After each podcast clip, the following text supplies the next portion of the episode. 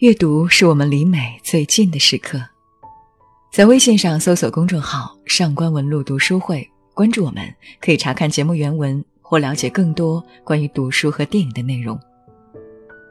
各位好，我是上官文露读书会的主播简宁。知乎有个问题：你有什么相见恨晚的知识想推荐给年轻人？高赞回答说。做你害怕做的事情，然后你会发现，不过如此。很多时候，束住我们手脚、求助我们内心的就是那个声音：“我做不到，我害怕。”心理学先驱阿尔弗雷德·阿德勒把这种情绪称之为自卑。其实每个人都有不同程度的自卑，面对不太擅长的工作时，面对未曾遇到的困境时。面对暗恋的心上人时，自卑就像一种顽疾，反复发作，而我们一生都可能在跟他缠斗。有没有方法治愈自己？如何面对自卑，最终战胜自卑？今天给大家推荐一本书，阿德勒的代表作《自卑与超越》。这是一本畅销百年的心理学必读经典，帮助过万千人走出自卑泥沼。有人说。读完这本书，那些深受自卑困扰的人必定会长吁一口气，因为你会发现，自卑其实没你想的那么严重。要改变一个东西，首先必须勇敢面对，自卑亦是如此，正视它，才能踏出克服它的第一步。去年高考，河北女孩王心怡以七百零七分考入北大中文系，班主任评价她。乐观开朗，视野开阔，格局很大。他的照片，脸庞眉梢阳光灿烂，就像从未经历过生活的阴霾一样。其实他出身贫寒，母亲生病，姥姥癌症，姥爷生活不能自理，姐弟三人上学，只有父亲的打工收入和两亩薄田维持生活。汪心怡常年穿着亲朋的旧衣，被人嘲笑。班上男生讥讽他袖子长出一截土得掉渣的棉袄，把他气哭。他自卑却没有沉溺，更没有被击垮。他在文章中写道：“尽管贫穷狭窄了我的视野，刺伤了我的自尊，甚至间接带走了我至亲的生命，但我仍想说，谢谢你，贫穷。”正如书中作者阿德勒告诉我们的那样。不要把某些特定的经历当做未来人生的基础，那么或多或少就已经开始误入歧途了。他用自己的经历给我们做了最好的例证。阿德勒身患软骨病，个子矮小，面貌不佳，成绩糟糕。老师说他这辈子充其量只能当个鞋匠。他曾经自卑的连跟人说话都不敢。当他积极面对、寻求突破之后，却成了二十世纪最伟大的心理学大师，与弗洛伊德、荣格并称身孕心理学三大奠基人。逃避只能画地为牢，正视才能重获自由。每一只漂亮的蝴蝶都是自己冲破束缚它的茧之后才变成的。不愿面对的自卑，终究会成为缚住生命的后茧。只有选择直视它，试图打败它，你的人生轨迹才会从此不同。因为你真心想做一件事时，全世界都会给你让路。日剧《一吻定情》中，秦子鼓足勇气给暗恋已久的男神直树写了一封情书，却被无情拒绝，还被嘲笑是笨蛋。屋漏偏逢连夜雨，秦子家中新盖的房子因地震垮了。父亲带着他入住自己久未见面的好友家中，没料到竟是植树的家。成绩中等，长相一般，皮肤有点黑，单亲家庭，还寄人篱下。一般人要是这条件面对男神，还不自卑到尘埃里去啊？晴子呢，因此就自感矮人一截，觉得自己追不上男神，是因为自己成绩差，长得不好看，家庭不好。No。他只是觉得男神性格冷酷而已，还觉得自己一腔热情跟男神正好很配。正如阿德勒所说，世界从来不是客观的，我们感知到的事物从来不是事物原本的样子，而是经过我们的思维处理后的事物。他的意思是说，自卑不取决于事情本身，而来自对事情的负面解读；自信则恰恰相反。上海人民广场有个英语角，陈鲁豫从小喜欢英语。上学时有次在上海过暑假，他怀揣几十个单词、三五个句式，跑到英语角，往人群里一站，就开始自我介绍，也不管说的对不对，就跟旁边的人们侃侃交流。你看，自信未必来自实力，而是就算实力不够，也不害怕。陈鲁豫上大学参加了一个英语演讲比赛。进入决赛时，他才发现跟他同台的都是北外专业级别的高材生，他也不怕，靠着满身的自信和稳定的发挥，竟然笑到最后拿到了冠军。遇到挫折、遭遇不幸，多用积极的目光看待自己。跑步难看不等于没有运动天赋，工作受挫不等于缺少能力，爱情失败不代表你不够好。有句鸡汤说：“不要作践了自己，辜负了岁月。”其实很有道理。自我贬低只会带来自卑。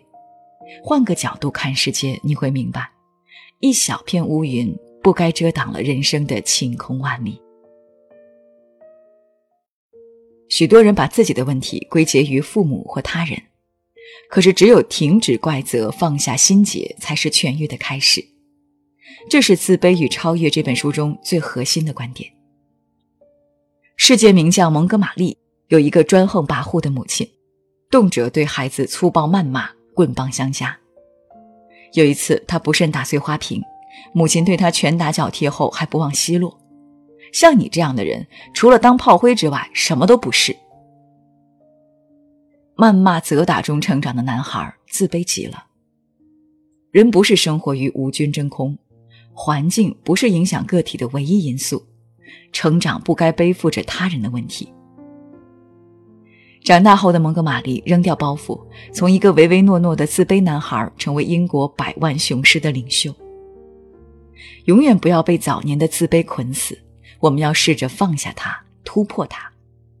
成长是一个摆脱枷锁、既往不咎的人生征程。知性优雅的主持人董卿，在父亲严苛管教下成长，不许照镜子，不许买新衣服，不许任何文体活动。暑假打工干粗活，余下时间只能学习。他也自卑过，成年后他理解了父亲，那个出身贫苦、靠着奋斗改变命运的人，希望自己的孩子也能努力学习，出人头地。董卿如今的成就，多少也得益于当年父亲的严格教育。他重新审视过往，卸下了内心的委屈怨念。人的一生会受到命运的无数馈赠，有些是糖果，甜蜜温馨；有些是石头，把我们砸得头破血流。有些人选择了把石头背在背上，一生不得解脱；有些人选择扔掉，有些人选择垫在脚下。如果是你，选择背负。还是放下。我们的童年遭受了伤害，父母的童年亦然。为了不让它成为恶性循环，我们不能责怪任何人，只能放下自卑，从自身开始改变，并努力不让自己成为那个扔石头的人，不让自己的经历成为下一代的问题。自卑的人容易封闭自己，而阿德勒却并不认同。他这样说道。我们生活在与他人的联系之中，假如因自卑而将自己孤立，必将自取灭亡。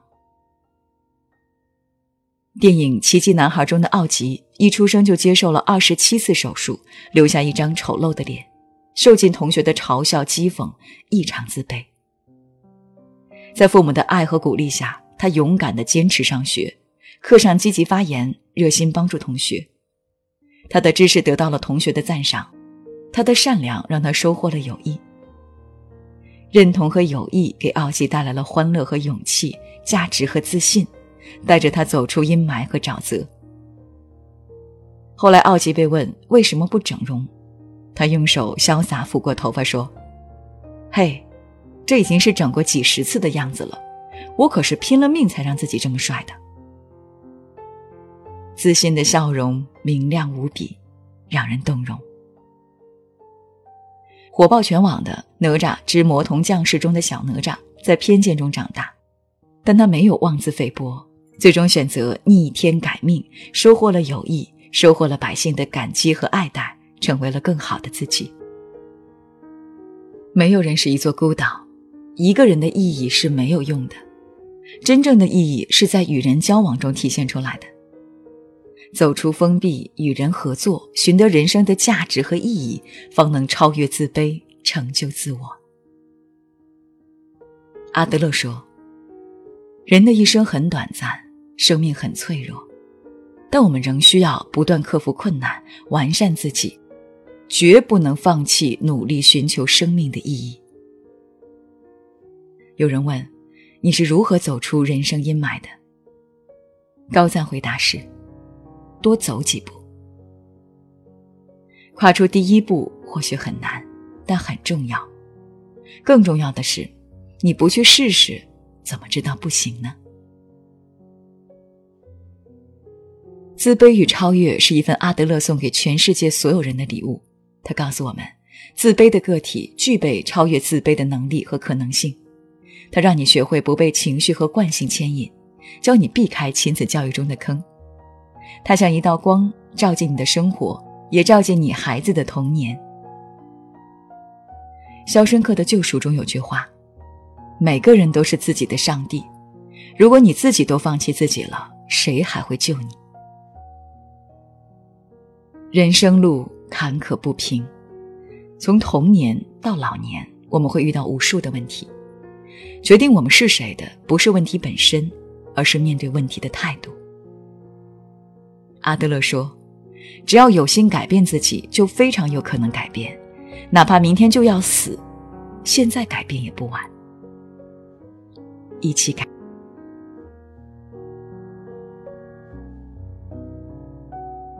听完了今天的文章，你有什么感悟呢？我也想问问你，你人生中最自卑的事情是什么？欢迎大家在评论区里留言哦。如果你想查看今天节目的内容，请到微信上搜索公众号“上官文露读书会”。阅读是我们离美最近的时刻，让我们共赴一场美丽的约会。今天的读书就到这里，下期再会。